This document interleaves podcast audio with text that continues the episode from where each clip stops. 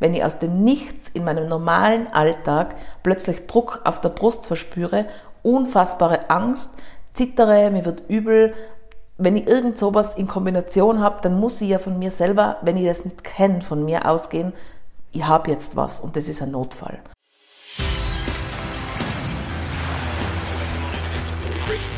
Gut zu wissen, der Erklärpodcast der Tiroler Tageszeitung. Hallo und herzlich willkommen zu einer weiteren Folge von Gut zu wissen. Mein Name ist Vanessa Grill und heute dreht sich bei mir alles um Panikattacken. Rund 20 Prozent der Österreicher leiden mindestens einmal in ihrem Leben darunter, meist aber öfter. Denn die Panikattacke überkommt einen plötzlich und auch in aller Öffentlichkeit und die Angst vor der Angst löst dann weitere Attacken aus. Die Angstzustände äußern sich nicht nur psychisch, sondern auch körperlich. Und zwar so extrem, dass viele die Schmerzen zunächst nicht einschätzen können und an einen Herzinfarkt denken. Ich habe heute Susanne Stocker, eine Tiroler Psychotherapeutin, zu Gast und die wird uns gleich aufklären, wie man Panikattacken erkennt, wie man Betroffenen in solchen Momenten am besten hilft und wie die Angststörung behandelt werden kann. Doch zuvor noch fünf Fakten über Panikattacken, die gut zu wissen sind.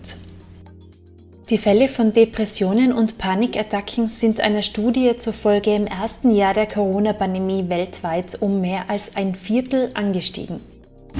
In der Regel treten Panikstörungen erstmals im Alter von Anfang bis Mitte 20 oder im mittleren Lebensalter auf. Obwohl eine Panikstörung in jedem Alter entstehen kann, ist sie bei älteren Menschen und Kindern seltener.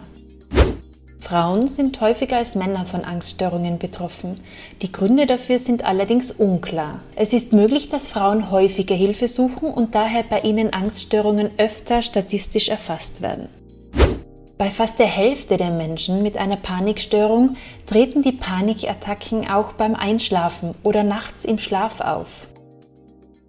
Hallo Susanne, danke fürs Zeitnehmen. Hallo Vanessa. Susanne, wir haben vor einem halben Jahr das erste Mal miteinander gesprochen, damals zum Thema postnatale Depression. Ich habe jetzt in der Zwischenzeit gesehen, dass du einen eigenen Podcast hast. Der Podcast heißt Irgendwas und Psychotherapie. Ist diese Idee nach unserem Gespräch entstanden? Wir haben das als Corona-Projekt geplant oder spontan ins Leben gerufen. Es war so, ich habe eigentlich genug zu tun gehabt während Corona, habe aber gemerkt, es ist ein großer Bedarf da an Information und die Menschen haben vor allem Zeit, sich mit ihrer Symptomatik auseinanderzusetzen. Und bin dann mit einem Freund zum Reden gekommen, der hauptberuflich Podcasts macht mhm. und eben sehr wenig zum Tun gehabt hat in dieser Zeit. Und dann ist die Idee geboren. Und dann haben wir gesagt, wie nennen wir es? Und es ist dann irgendwie so das eine zum anderen gekommen. Wir wollten es nicht rein auf Psychotherapie machen, sondern mit dem Irgendwas auch offen lassen, dass es einfach Themen sind, die nicht klar abgrenzbar sind. Und da beschäftigen wir uns einfach alle 14 Tage mit einem anderen Thema, das mehr oder weniger mit Psyche und Psychotherapie zu tun hat. Das heißt, du bist ja schon ein Vollprofi. Mittlerweile ein Annähernder. Dann kommen wir gleich zu unserem heutigen Thema. Da gibt es auch eine Podcast-Folge bereits. Ja, genau. Genau. Panikattacken. Meine erste Frage ist, was ist denn der Unterschied zwischen Panikattacken und Panikstörungen? Also die Panikstörung ist in unserem Bereich eigentlich die Diagnose. Es gibt Angststörungen und davon ist eine Störung die Panikstörung. Da kommen regelmäßige Panikattacken vor. Das heißt, eine Panikattacke kann ich einmalig in meinem Leben haben, kann ich unregelmäßig haben oder kann es eben regelmäßig haben und dann wird es diagnostiziert als Panikstörung. Das ist das Krankheitsbild dazu. Was ist denn eine Panikattacke? Eine Panikattacke ist eigentlich ein Zustand. Es ist ein Zustand, der sehr plötzlich auftritt und der sich bei Menschen unterschiedlich zeigt. Es ist an und für sich immer eine Kombination aus körperlichen und psychischen Symptomen. Was sind denn die körperlichen Symptome? Körperliche Symptome beschreiben die meisten ähnlich. Es ist eine Enge im Brustbereich, es ist Herzrasen, Druck, Schmerz. Es geht eigentlich immer so um den Bereich des Herzes, der Atmung, der Lunge und das macht einfach Stress. Da kommen wir dann schon zu den psychischen Symptomen. Die Menschen glauben meistens beim ersten Mal, sie haben einen Herzinfarkt oder sie bekommen keine Luft mehr und ersticken. Das ist so dieses Gefühl, das man hat, so kann man sich das ein bisschen vorstellen. Mhm. Psychisch ist es einfach eben eine Panikattacke. Das attackiert einen die Angst oder die Panik und man, ja, es, es geht ineinander über, denke ich. Es kommt eben auch wieder was Körperliches dazu. Man zittert deshalb oder es wird einem übel. Das kann ich gar nicht so gut abgrenzen. Also durch diese große Angst, die ich empfinde, spüre ich dann auch Übelkeit. Durch die Übelkeit kommt natürlich wieder Angst dazu und so steigert sich das immens und deshalb nennt man es auch Attacke, weil es so plötzlich kommt und so in sich steigernd ist. Die Panikattacken fühlen sich also sehr bedrohlich an. Sind sie denn auch gefährlich? Nein, also sie sind nicht gefährlich und das ist das allererste, was ich mit Patienten besprich, die kommen. Das Wichtigste, was man wissen muss, verstehen muss und sich als Mantra einbläut, ist, es geht vorbei. Es ist zeitlich begrenzt. Wie lange dauert denn so eine Attacke? wenige Minuten. Es steht im Internet und überall bis zu 30 Minuten. Ich habe es jetzt noch nie in so langer Form erlebt, muss ich sagen. Aber es kann schon einfach einmal 10, 15 Minuten sein, dass so diese Symptome plötzlich kommen und bis die dann abflachen, dass es wirklich 15 Minuten sind. Die meisten beschreiben es von 5 bis 10 Minuten. Tauchen Panikattacken plötzlich im Leben auf oder können die sich auch langsam einschleichen? Das schleicht sich leider meistens nicht ins Leben und die Menschen sind total überfordert mit der Symptomatik. Und so wie ich es davor gesagt habe, es ist meistens der Fall, dass sie zum Arzt gehen oder auch die Rettung rufen. Weil man muss sich das selber so vorstellen, wenn ich aus dem Nichts in meinem normalen Alltag plötzlich Druck auf der Brust verspüre, unfassbare Angst, zittere, mir wird übel, wenn ich irgend sowas in Kombination habe, dann muss ich ja von mir selber, wenn ich das nicht kenne, von mir ausgehen, ich habe jetzt was und das ist ein Notfall. Und es fühlt sich so an und es ist auch meistens so, dass eben zum Arzt gegangen wird oder die Rettung angerufen wird. Kann eine Panikattacke jeden treffen? Ja, es kann jeden treffen. Das heißt, da gibt es keine genetischen Ursachen oder keine dramatischen Erlebnisse in der Kindheit oder so, die später dann diese Panikattacken auslösen. Also ich, ich finde, das Schwierige ist, das abzugrenzen, weil ich denke, also ich sage immer, es gibt kleine und große Gründe. Also die Menschen, die zu mir kommen, wollen natürlich auch wissen, woran liegt's. Und wenn man dann forschen anfängt, dann kommen teilweise, ich sage jetzt unter Anführungszeichen, kleine Gründe, wie zum Beispiel ist es nur, dass man einen hohen Stresslevel zurzeit hat oder dass man einen hohen Perfektionismus an sich selber hat, also einen Anspruch an sich selber hat oder dass man einfach gerade jetzt in einer Phase ist, wo man viel Verantwortung tragt. Das sind jetzt, ich sage jetzt unter Anführungszeichen kleine Gründe, weil es eigentlich auch große sind. Aber die großen Gründe sind schon das, was du ansprichst, so Beziehungsthemen oder Traumata, die man erlebt hat oder auch Krankheiten.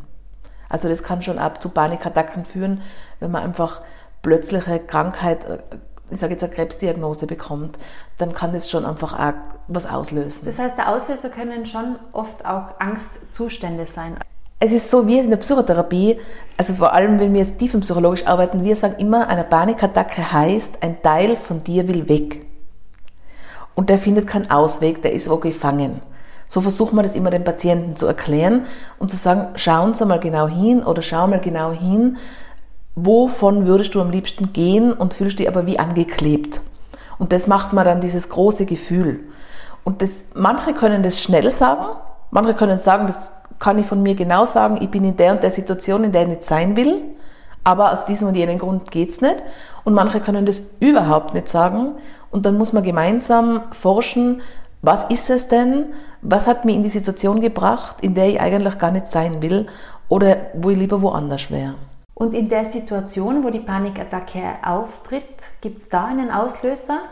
Es ist leider meistens eine sehr unpraktische Situation es ist nie was, wo man sagt, jetzt habe ich gerade total gut Zeit, um zu schauen, was brauche ich jetzt, sondern das ist beim Einkaufen mitten im Geschäft, das ist beim Bügeln zu Hause, das ist am Arbeitsplatz. Manche berichten, dass sie das kennen, dass sie so einen Trigger haben, mhm. dass es zum Beispiel eine Situation gibt, wo sie irgendwie in einem, in einem 1 zu 1 Situation sind, die ihnen unangenehm ist, wenn sie, was ich nicht, auf einem Berg stehen und wissen, diese und jene Stelle macht mir Angst, also Höhenangst zum Beispiel. Aber es gibt Menschen, die haben das wirklich einfach so, die wachen in der Nacht auf mit einer Panikattacke, die haben das mitten unterm Kaffee trinken mit der Freundin. Es ist leider überhaupt nicht lenkbar. Muss man sich bei Panikattacken immer auf weitere einstellen? Man muss sich nicht, aber es ist sicher gut, auf die erste Panikattacke zu reagieren und zu schauen, damit man gewappnet wäre. Was schon oft vorkommt, ist, dass die Menschen dann Angst vor der nächsten Panikattacke bekommen. Und das ist dann natürlich schwierig, weil dann bin ich in einer ständigen Anspannung. Aber gleich zu handeln ist ja vielleicht schwierig, weil ja vielen bei der ersten Panikattacke ja gar nicht klar ist, dass es sich um eine Panikattacke handelt. Richtig. Also es kommen viele über zum Beispiel Internisten zu mir, mhm. über den Hausarzt zu mir. Ich sage jetzt vor allem Jugendliche kennen Panikattacken. Das ist ganz spannend, finde ich. Die haben da viel das bessere Verständnis als meine Generation und die Generation vor uns. Weil es häufiger Thema ist? Ja, weil es einfach häufiger Thema ist. Und also ich kann jetzt sagen, vor allem meine Generation, so um die rund 40, kennt es an und für sich nicht wenn man nicht in dem Bereich arbeitet. Und die Älteren sowieso nicht. Und die gehen dann zum Hausarzt, lassen alles abklären oder gern zum Internisten, lassen alles abklären. Und wenn die abgeklärt sind, dann wird schon gesagt, man sollte es einmal anschauen, vielleicht hat es einfach psychische Gründe.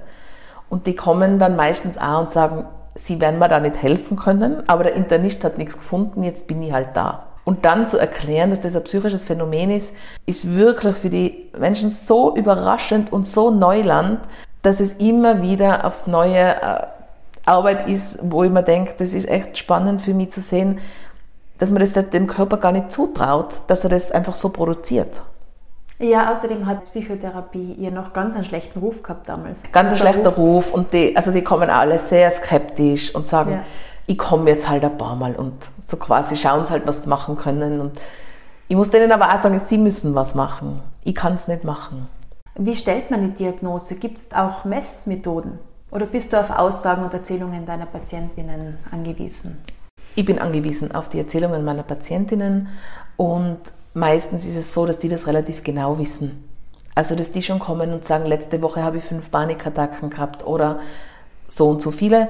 Wenn jemand das Gefühl hat, er hat es irrsinnig oft und kann es gar nicht mehr wegfiltern, dann macht man manchmal aus, man schreibt es auf. Was ich zu viel empfinde, ist meistens, dass man sagt, man schreibt auf, wann, in welcher Situation das war, was war davor, was war danach, das überfordert und dann muss ich mich ständig damit auseinandersetzen, mhm. das stresst. Das ist gar nicht notwendig. Das ist nicht notwendig, aber das machen viele von selber, weil sie so das Gefühl haben, sie können das irgendwie beeinflussen. Wie werden denn Panikattacken oder dann bei der Diagnose Panikstörungen behandelt? Also das Erste, was ich immer mache, ist so ein bisschen so Erste-Hilfe-Werkzeuge arbeiten. Das ist irgendwie ganz entlastend und es ist für mich auch hilfreich, damit man mal diesen Stress stoppt. Also der Patient braucht was, wo er sagt, wenn ich in die Situation komme, dann mache ich das, das und das. Und das erarbeiten wir gemeinsam und da gibt es halt, klassisch ist eine Atemübung. Dann, was ich immer gern vermittel, ist, man kann einfach singen. Singen ist dasselbe Areal im Gehirn, was Angst beansprucht. Das heißt, ich kann nicht Angst haben und singen gleichzeitig. Das funktioniert gut, wenn man sich darauf einlässt. Man darf sich nicht doof vorkommen.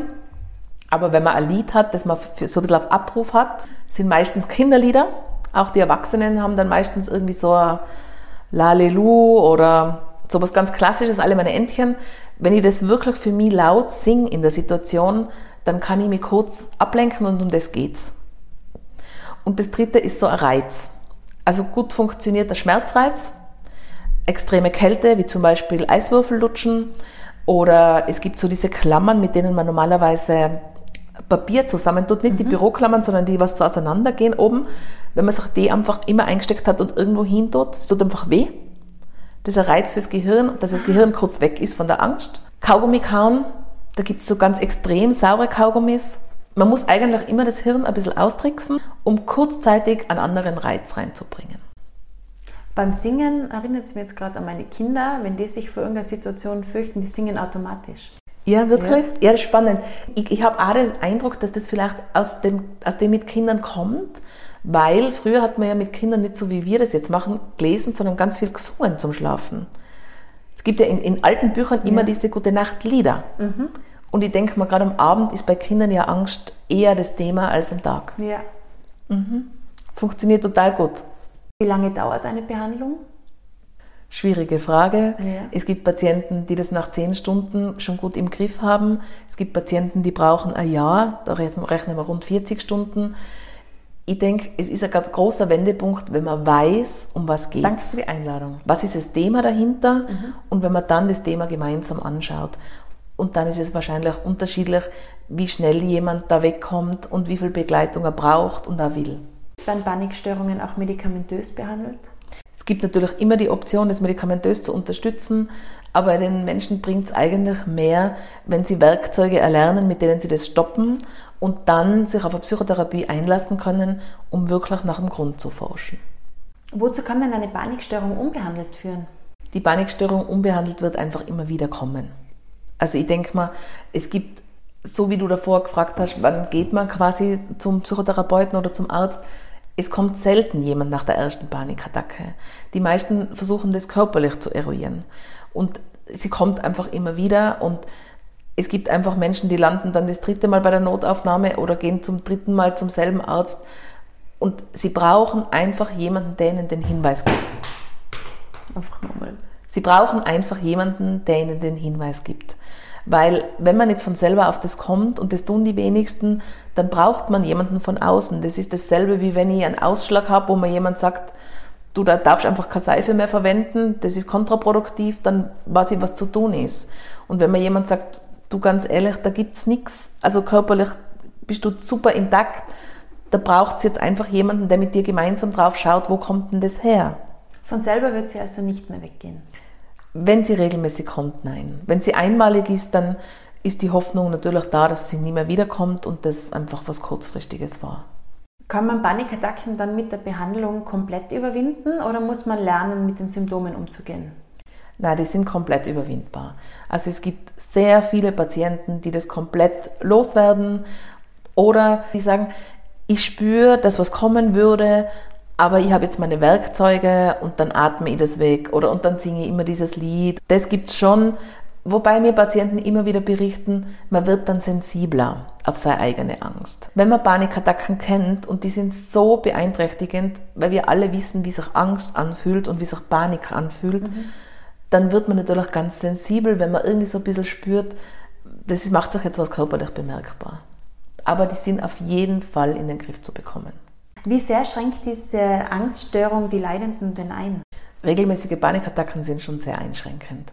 Weil ich denke mir jetzt, ich bin selber Mutter und habe es zum Glück nie erleben müssen. Aber ich denke mir, so diese Sorge, wenn eine Panikattacke habe, ich habe Kinder dabei. Oder auch abgesehen jetzt von Kindern, diese Sorge, ich bin am Arbeitsplatz und es betrifft oft Menschen, die ein hohes Stresslevel haben und viel Verantwortung. Das heißt, wir sprechen auch von Menschen, die in verantwortungsvollen Positionen arbeiten. Und dieser Stress und die Angst davor, das zu erleben im Arbeitsbereich oder auch überall anders, ist einfach hoch und sehr einschränkend. Verstärkt die Angst vor Panikattacken dann wieder die Häufigkeit der Panikattacken? Leider ja, genau. Das ist ja das, wo man einfach auch wirklich gut am Anfang schauen muss, dass man das klar macht die Angst vor der Angst, das ist ein ganz doofer Kreislauf, den gilt es zu unterbrechen und zu wissen, okay, das ist momentan ein Teil in meinem Leben, so eine Panikattacke, die kann vorkommen, ich weiß wie du, aber ich lasse mich jetzt nicht von dieser Angst einnehmen. Wie reagiert man denn, wenn man neben jemanden ist, der gerade von einer Panikattacke durchgeschüttelt wird? Ja, das finde ich eine gute Frage, weil immer wieder frage ich Patienten, ob sie das wollen würden, wenn man sie anfasst. Also ich frage Patienten immer am Anfang, würden sie bei mir jetzt eine Panikattacke bekommen, was würde ihnen am meisten helfen? So eruieren wir meistens, wie gehen wir vor? Atmen ist eigentlich das, was wir alle gut können und was man immer anbieten kann.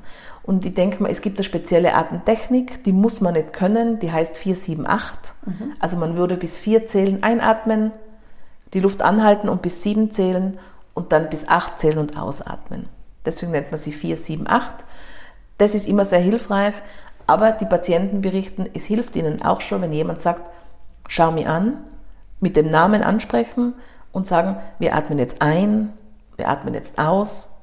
Und ganz wichtig zu betonen, das geht vorbei. Das ist jetzt kurz unangenehm, du atmest mit mir jetzt, das ist dann wieder weg. Und das ist sehr, sehr beruhigend, weil man ja weiß im Hinterkopf, ein Herzinfarkt wird nicht weggehen.